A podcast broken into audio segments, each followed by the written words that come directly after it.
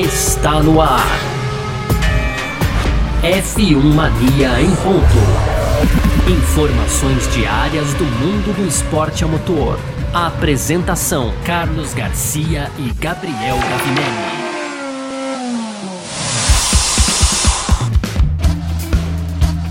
É isso! Valeu demais pela sua presença. Valeu você que tá junto com a gente por aqui. Tá no ar mais uma edição do nosso podcast F1 Mania em ponto. Sempre por aqui de segunda a sexta-feira trazendo um pouco do que tá rolando aí no mundo do esporte motor, aquele resumo bem legal que a gente faz, aquele bate-papo bem legal que a gente sempre faz com você por aqui.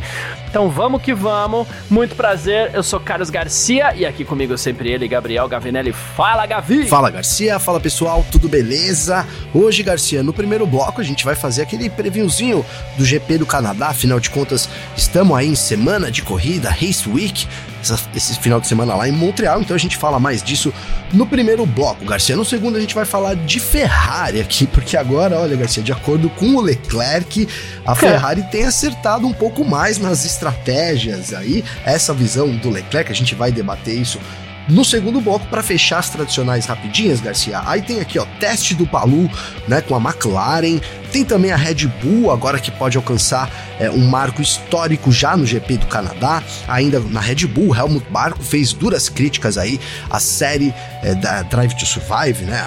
popular Drive to Survive da Netflix. E para fechar, Garcia, o Giovinazzi, né, que venceu as 24 horas de Le Mans aí no último domingo, então entrou para uma lista aí seleta, viu, de outros nomes, né, outros ex-Fórmula 1 e a gente vai abordar isso também lá no finalzinho, no terceiro bloco, viu, Garcia? Perfeito, é sobre isso que a gente vai falar aqui então nessa edição de hoje. Hoje é terça-feira, dia 13 de junho de 2023 e o podcast F1 Mania em Ponto tá no ar. Podcast F1 Mania em ponto.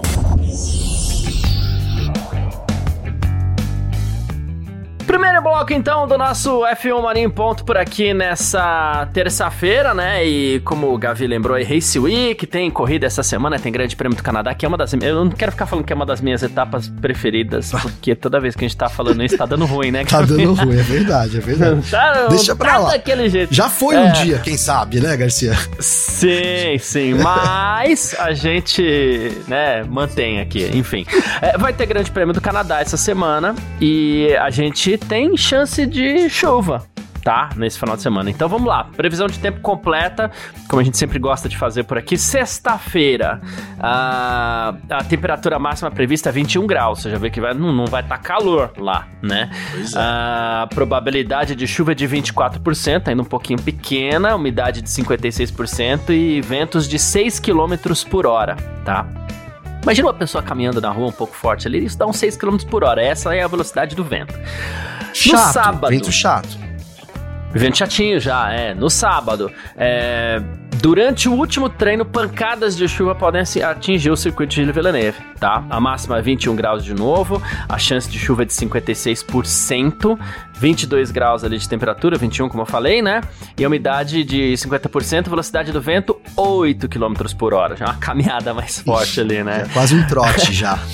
E quase um trote. No domingo, no dia da corrida, a probabilidade de chuva vai cair para 24%, né? Termômetro marcando 22, umidade do clima aí, né? Umidade do ar deve ser de 53% e os ventos também vão diminuir um pouquinho ali para 5 km por hora. Então, no sábado pode ser é, o dia da bagunça, então, né, Gavi? Sábado pode ser o dia da bagunça, né? Garcia? Dia, dia esse também que vai ter a qualificação, né? Então pode, a gente pode ter uma largada ali um pouco, é, um grid de largada um pouco imprevisível, dado as condições aí climáticas de chuva pro domingo, por enquanto a chance é mínima, né, Garcia? Sempre há ali uma chance, né? A gente vindo num final de semana assim, é, digamos que com, com chance, não dá para descartar totalmente, mas é mínima a chance, então a emoção, né?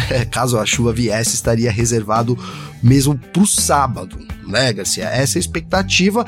E, e como você disse, ventinho, né? E faz bastante frio também, então a gente vai ter uma etapa meio fria lá, diferente, por exemplo, que foi na Espanha, temperaturas um pouco mais amenas, né, Garcia? Apesar que de, de não fazer Uhum. tão frio, né? é, a gente vai aí com um pouco mais, uma sensação um pouco mais de frio e também né? A gente vai ver a reação dos pneus. A gente usa nesse final de semana os pneus mais macios aí da gama, né? Então, C3, C4 e C5, né? Aí duro, médio e macio nessa ordem. Então também vai ser interessante a gente ver a reação dos pneus aí, desses, dessa gama mais mole aí da Pirelli de 2023, é, em, em, um, em um, um, clima né, não tão quente assim, digamos, Garcia. Exatamente. Isso me passa aqui para questão outra que é uma outra questão que a gente gosta bastante, né? A gente passa para questão Pirelli, né? A gente falou de pneus, né?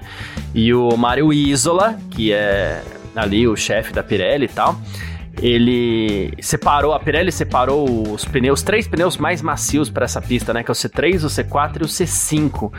E ele falou que o C5, o mais macio, ele falou assim: espero que o C5 seja usado principalmente na qualificação, enquanto o C4 e o C3 devem ser os preferidos para corrida. Aí ele falou do asfalto que é muito liso, né? É um, um circuito de rua semi-permanente, vamos dizer assim, né? Não é muito usado. Ele falou assim: então a gente deve Sim. ver a pista evoluindo bastante durante o final de semana. E aí ele falou do clima também, né? Falou que as condições vão mudando rapidamente, não só de molhado para seco, mas vai ter flutuações acentuadas de temperatura. E aqui é importante que a gente falou de temperaturas máximas, né? 21, 22, mas vai ter uma oscilação de temperatura. Ele falou que, inclusive, no ano passado, ele lembrou bem a temperatura, temperatura do asfalto durante a qualificação foi de 17 graus e na corrida chegou a 40, né? Então é algo que se vê bastante no Canadá e que traz essa dificuldade para a Pirelli com seus três pneus mais macios, galera. É, se você colocar em uma temperatura de 17 graus na pista, é muito pouca aderência, né? E 40 também já perde um pouco da aderência, né, Garcia? Porque sim, já é muito sim. quente, né? Então é, fica vivendo esses dois lados aí. O Canadá já, já traz essa, essa condição, né?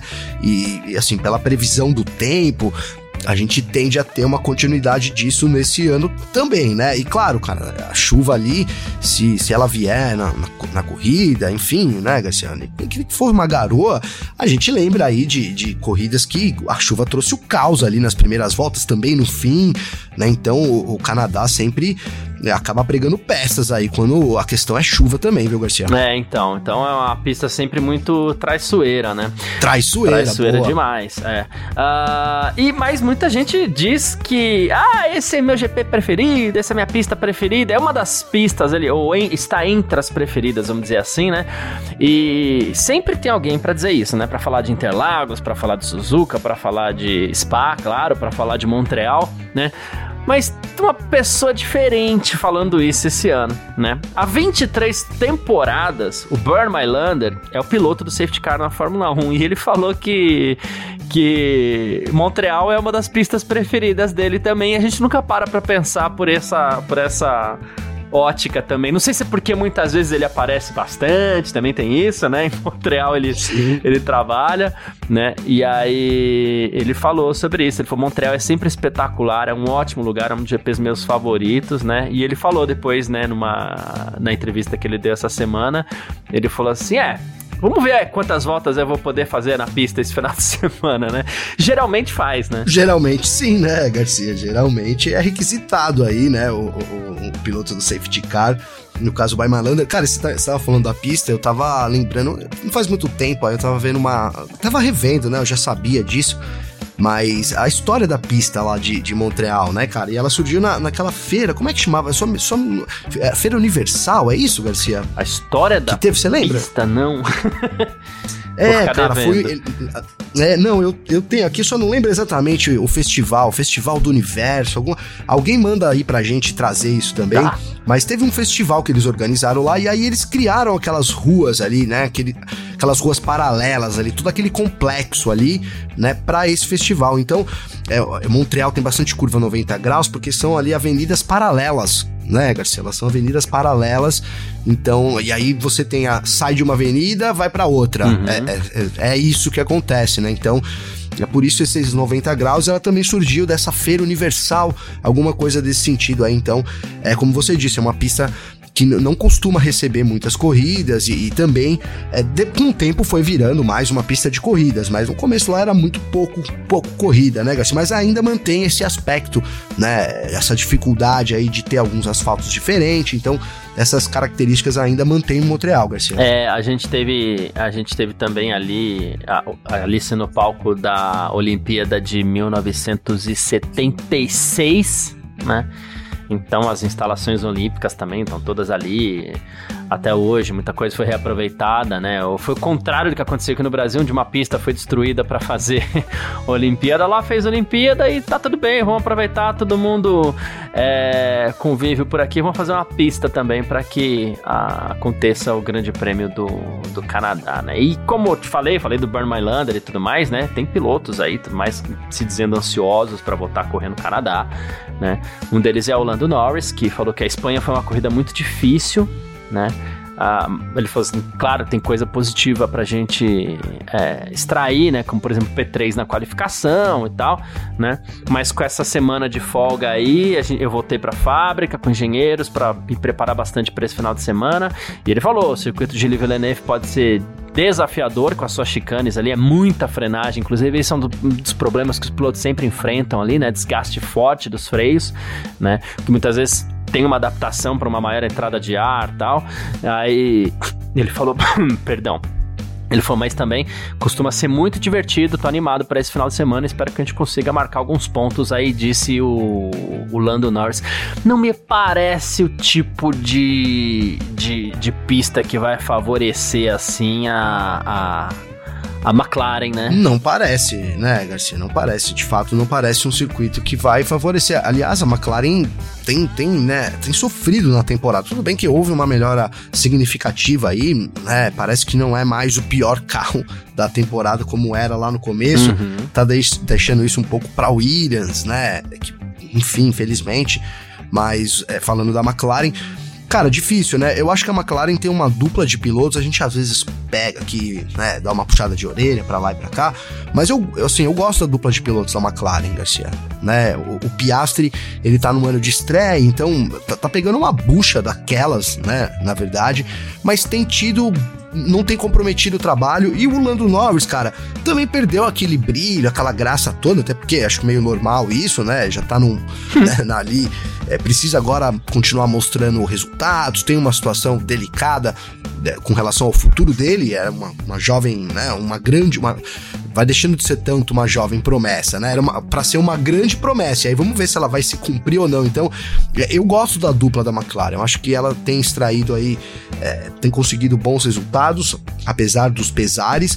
E a gente vê também um trabalho nos bastidores da McLaren muito, muito sério, né, Garcia? Do Zac Brown ali, cara. Eu acho que é importante a gente destacar isso também, né? Porque a McLaren passa por grande, grande dificuldade financeira, já não é de agora, a gente sempre cita aqui né, com ali com destaque para ela tá locando a própria sede, né? Ela vendeu a sede e, e alugou a, a própria é. sede. Isso demonstra aí, né, também a, o, o, buraco que passou aí, que, que, ultrapassa na verdade nos últimos anos. Mas o Zac Brown, ao que parece, vem fazendo uma, uma administração bacana do ponto de vista empresarial, assim, é, é, não sei se de resultados financeiros, porque é difícil falar, parece que não, né, Garcia? Mas assim, ele vem colocando a McLaren em uma posição bacana, não só na Fórmula 1, no cenário mundial também, na IndyCar, por exemplo, né?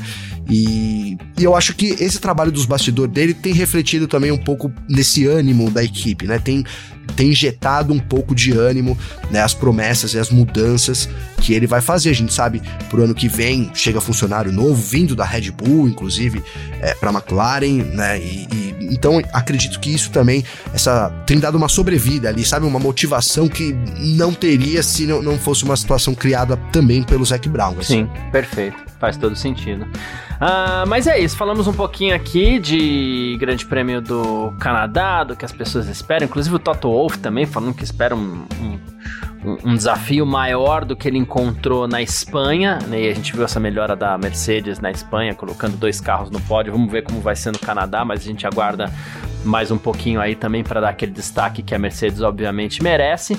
Tem Grande Prêmio do Canadá. É, a gente teve um problemas com queimadas lá no Canadá, é, chegaram a colocar em dúvida a realização da corrida, mas está confirmadíssima para esse final de semana, né? A corrida do Grande Prêmio do Canadá. Então a gente volta com mais informações essa semana, como a gente sempre faz. Bora pro nosso segundo bloco, Gavi? Bora, bora lá. F1 Mania em ponto.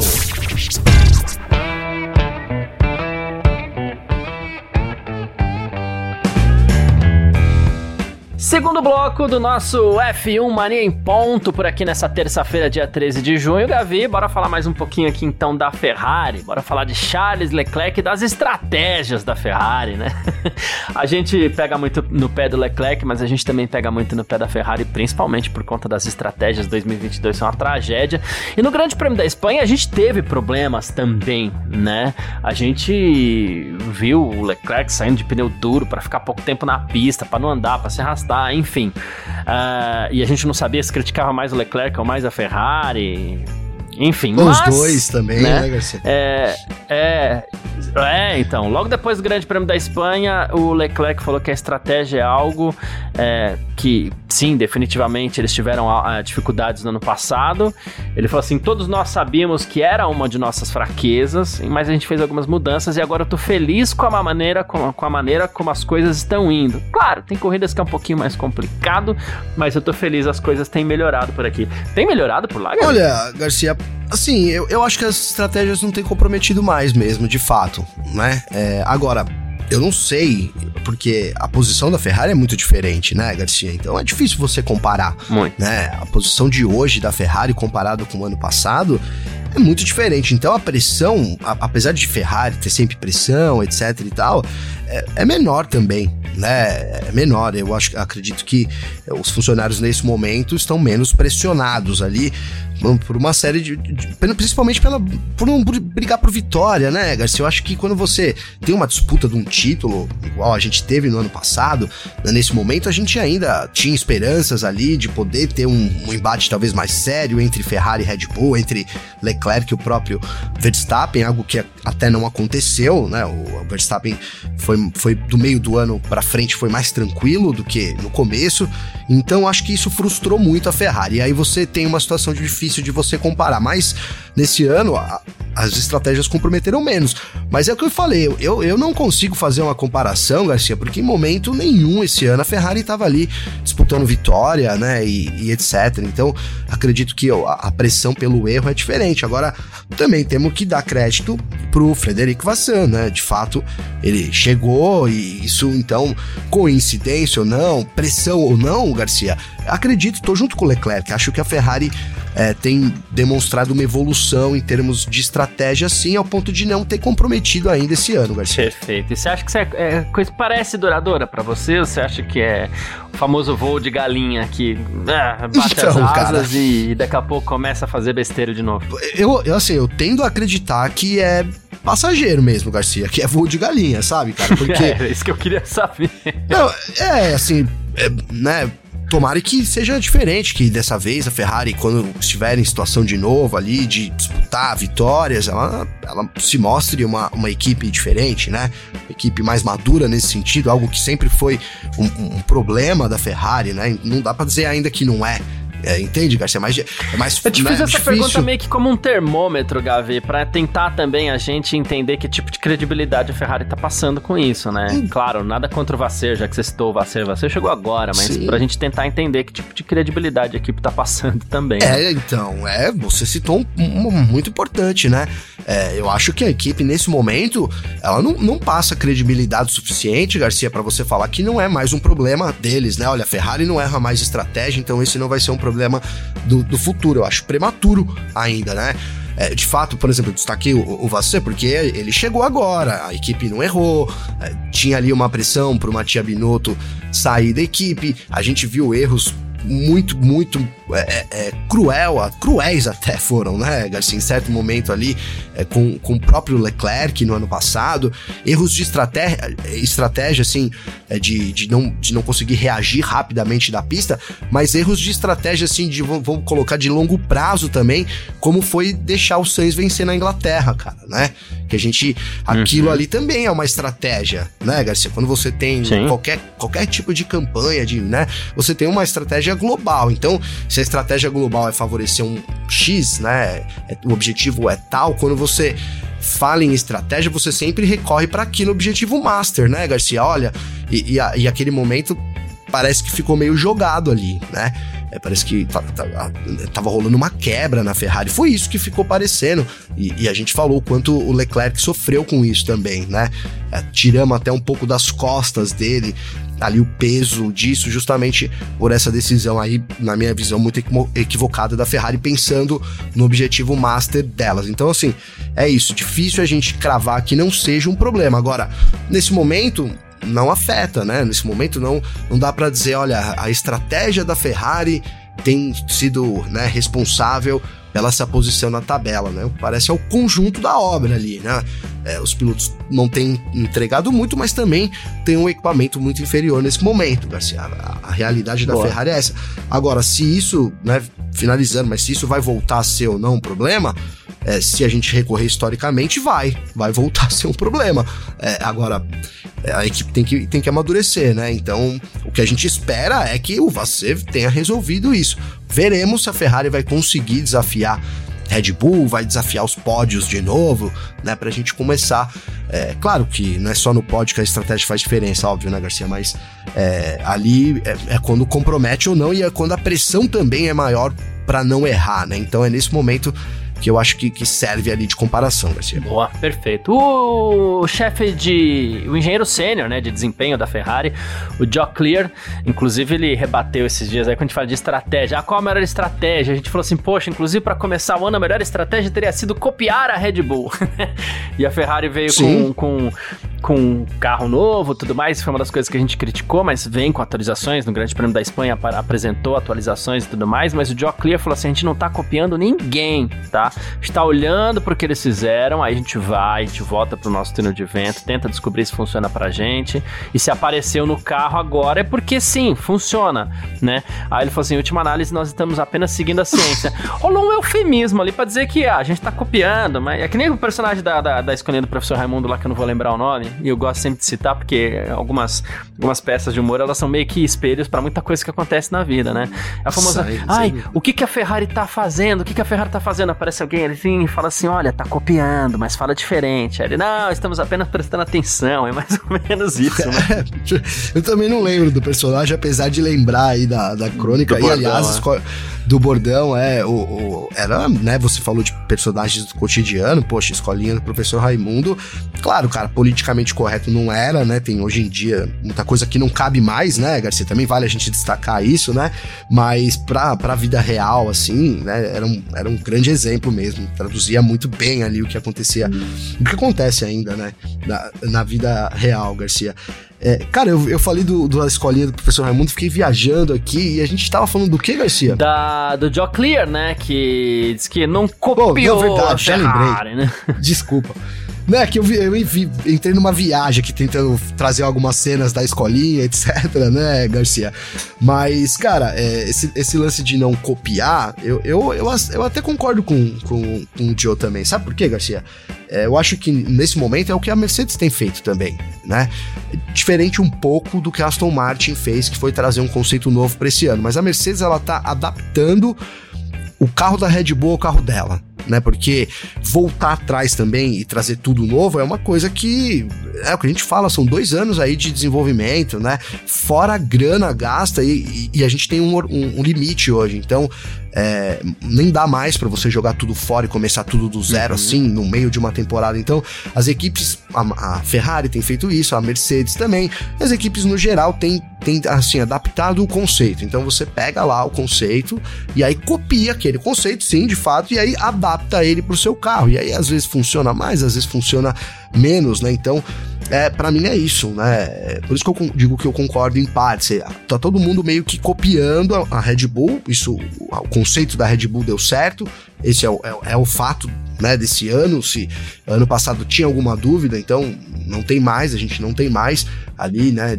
É a Red Bull que tem o melhor equipamento, é a Red Bull que é a equipe a ser seguida, né? E perseguida Sim. também, Garcia. Então, mas acho que é isso, né? A, a, a gente tem alguns elementos diferentes que, não permitem essa cópia total. Eles têm que fazer uma, umas adaptações. Na verdade, sempre se tratou de fazer adaptações também, uhum. né, Garcia? A verdade é essa. E aí você tem que fazer elas encaixar bem. Então, e esse conceito encaixar dentro do seu conceito. É, seria muito mais fácil se tivesse acertado lá de logo de cara, sem dúvida, sem né, Garcia? É isso. Uh, mas beleza, falamos um pouquinho aqui sobre a digníssima Ferrari, né? E a gente parte agora para o nosso terceiro bloco. F1 Mania em ponto. Terceiro bloco do nosso F1 Mania em ponto com as nossas rapidinhas de sempre por aqui, né? Para você ficar sempre muito bem informado. Alex Palu, Gavi, olha só, piloto da Fórmula Indy, a gente falou dele recentemente aí, né? Ele, inclusive, venceu a última corrida da Indy em Detroit, largou na pole na Indy 500, inclusive, lidera o campeonato e ele novamente testou um carro da Fórmula, de Fórmula 1, né, um McLaren de 2021 em um Garoring, né?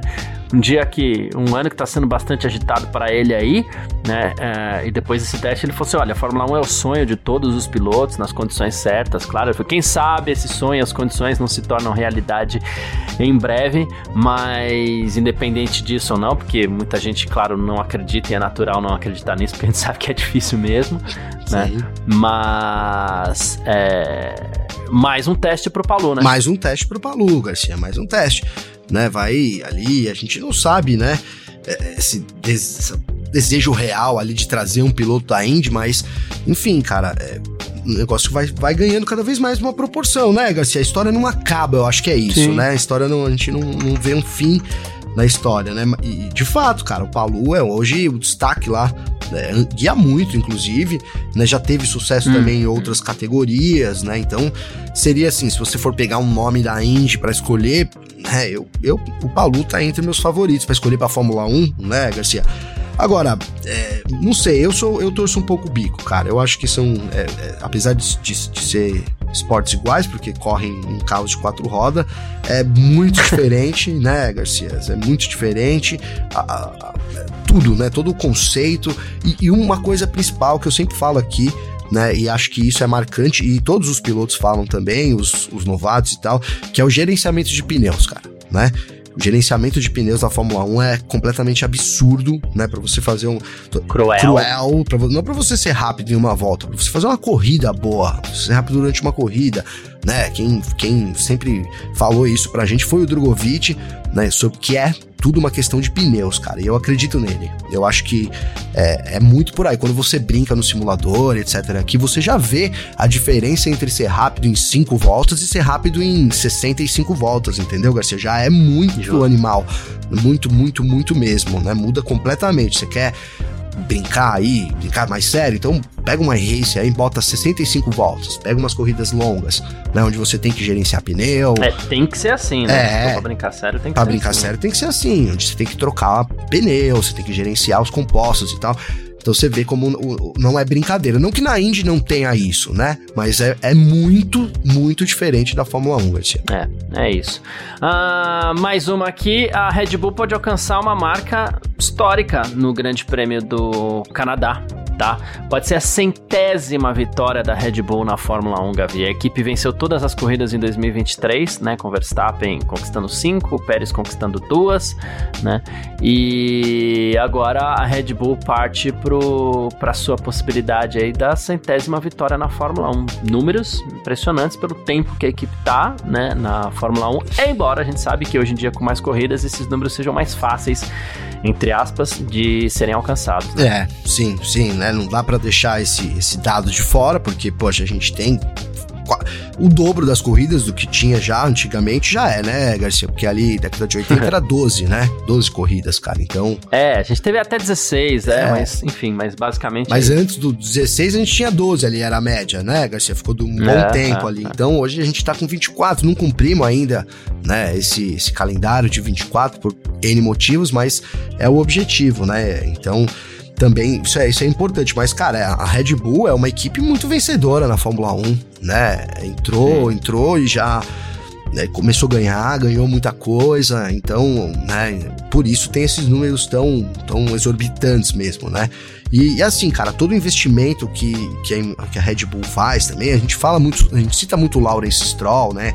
E sim, acho que dessa, dessa nova leva, até pelo jeito que ele veio, então vale esse destaque, sim, não vou tirar. Mas a Red Bull, cara, se você vê, um, ela vende, vende uma, uma latinha de, de, energético, né, Garcia? É, é isso, uhum. cara. É muito, para mim é muito animal isso, sabe? E olha o é tamanho muito... da Red Bull, né?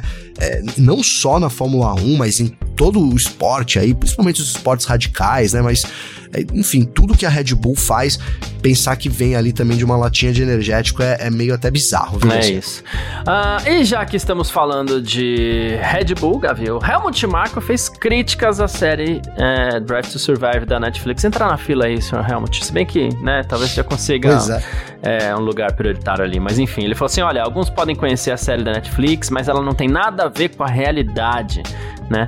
Claro que isso proporcionou um avanço para a Fórmula 1 nos Estados Unidos, enquanto houver audiência e interesse, você pode debater se isso é sensato ou necessário, mas o interesse é o que prevalece, enquanto as pessoas quiserem, elas devem ser presenteadas com isso, mas ressaltando-se que não tem nada a ver com a realidade. Maria, né, Garcia? Ele foi, foi fundo nessa, né, cara? Foi fundo, porque. Foi, foi, fundo e foi correto. Foi correto, né, cara? Esse que, que. Por isso que, né, foi fundo e sim, pegou na ferida, né, cara?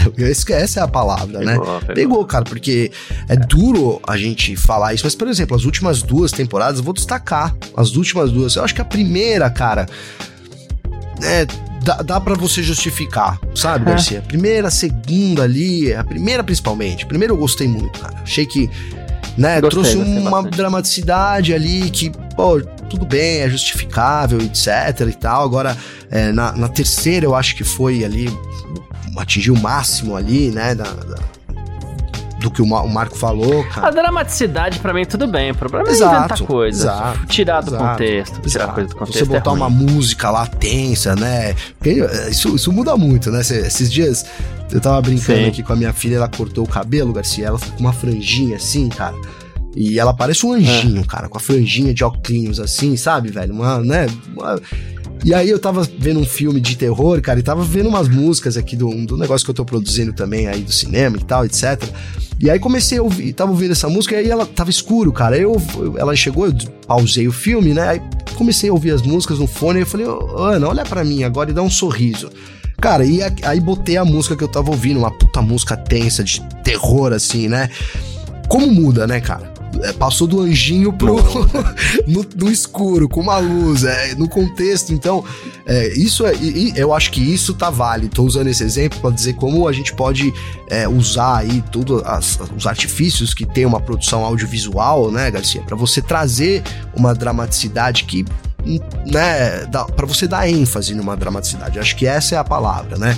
Agora, uhum. é, é, uhum. agora, quando a gente mistura isso com inventar história, com forçar a história, aí, né, eu acho que é quando perde a essência. E para mim também perdeu muito da essência ao ponto de concordar com o Helmut Marko. É isso, perfeito. Mais uma aqui então. Uh, o Giovinazzi, Gavi, a gente falou mais uma vez aí das 24 horas de Le Mans, venceu, uh, esteve na Fórmula 1 recentemente, né? Ele venceu junto com o Alessandro Pierguidi e também com o James Calado.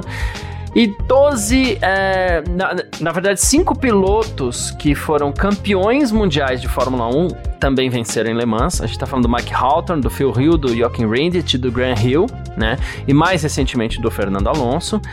12 pilotos que já venceram na Fórmula 1 também conseguiram vencer as 24 horas de Le Mans. A gente está falando, por exemplo, Jack Hicks, Bruce McLaren, Didier Pironi, uh, Joachim Mess, Johnny Herbert, Michele Boreto, Dan Gurney e tal. Mas o, o, o Giovinazzi entra numa lista de pilotos que já estiveram na Fórmula 1 e venceram Le Mans né? Então aí a gente tá dizendo que ele é o quinquagésimo piloto a estar na Fórmula 1 e vencer Le Mans. Não venceu, não foi campeão do mundo, mas esteve na Fórmula 1, né? E aí a gente tá Sim. falando de nomes como Huckenberg, Helmut Marko, Emanuele, Emanuele Pirro, David Brabham, Brandon Hartley, Kamui Kobayashi já venceu, Mark Genet, o Alan McNish, o Vurs, o J.J. Leto, o Mark Blundell, o Martin Brandon, são 50 pilotos aí, então o Giovinazzi, além de tudo, é, entra nessa lista seletíssima, Gavi. Seletíssima, seletíssima, né, Garcia? A gente é, não são tão grandes também os nomes, vamos ser sinceros aqui, né? Né, Garcia? Quem que você destaca aí de todo mundo que você citou aí? Cara, é que andava lista... muito mesmo, cara. Que andava o David Brabham. Ah, dessa lista que já esteve na dos pilotos que já esteve na Fórmula 1. Não. Na verdade, talvez. O Martin Brando. Martin, Martin, é, Martin Brando. É, é, é, que eu tô bom, chegando. Bom, é, Martin, Martin Brando. né? Desses nomes que eu citei. Mas assim, entre aqueles que venceram, a gente tem uns nomes legais aí, né? A gente tem Alboreto, a gente sim, tem Jack sim. Hicks. Dos nomes que foram campeões mundiais também, assim, é, todos nomes grandes, muito grandes, né? Inclu incluindo o próprio Fernando Alonso. Sim, né? sim, sim. Mas se a gente for puxar a lista só fi... daqueles que estiveram na é... Fórmula 1, claro que a gente vai começar a diminuir mesmo a média de qualidade. Não tem foi como. Essa, foi essa provocação mesmo, Garcia. Mas é isso, cara. Mas sem dúvida, cara, é, é, a gente ontem a gente falou sobre isso, cara, e eu vou reforçar, porque eu vi aí o, o Giovinazzi dormindo com o troféu e não sei o que, né? Então, como isso é legal é importante. Porra, legal pra caramba, né? Como é importante aí é, pra carreira de um piloto que também não deu certo na Fórmula 1, mas é isso, cara. Não significa que não serve pra corrida, né, Garcia? É, isso é importante. É você falou né? brincando aí agora há pouco, você falou assim: ah, são pilotos de carros de quatro rodas, né? Então. É, é, isso mesmo, né, Garcia? É isso mesmo. É. Mas é isso. Quem quiser entrar em contato com a gente sempre pode, através das nossas redes sociais pessoais. Pode mandar mensagem para mim ou pro Gavi. Como é que faz falar contigo, Gavi? Garcia, para falar comigo tem meu Instagram, que é Gabriel Gavinelli, com dois L's. Então manda lá mensagem aí pra gente, é sempre muito bacana receber as mensagens. Durante a semana a gente vai trazendo algumas aí, Garcia. Tamo junto. É isso, perfeito. Quem quiser mandar mensagem também pode. Meu Instagram, carlosgarciafm. Fico na guarda aí para todo mundo que quiser entrar em contato. Muito obrigado todo mundo que entrou em contato com a gente sempre. Todo mundo tá sempre ouvindo aí. Ouve um, ouve o outro, não tem problema. Vamos que vamos. Grande abraço para você também, Gabriel. É nóis, parceiro. Tamo junto, semana de corrida, né? Já vou alertar aí, entrem lá no f1mania.net, procurem lá os horários, facinho de achar, porque os horários meio delicados, diria assim, desse final de semana, né, Garcia? Você tem que comprometer aí. Então, seu sabadão, se você quiser ver a qualificação, domingo, a largada eu já digo que é às três da tarde. Então, fiquem espertos aí para não perder nada lá no f1mania.net, mano. Tamo junto aí, um abração, velho. Valeu, tamo junto. Tchau.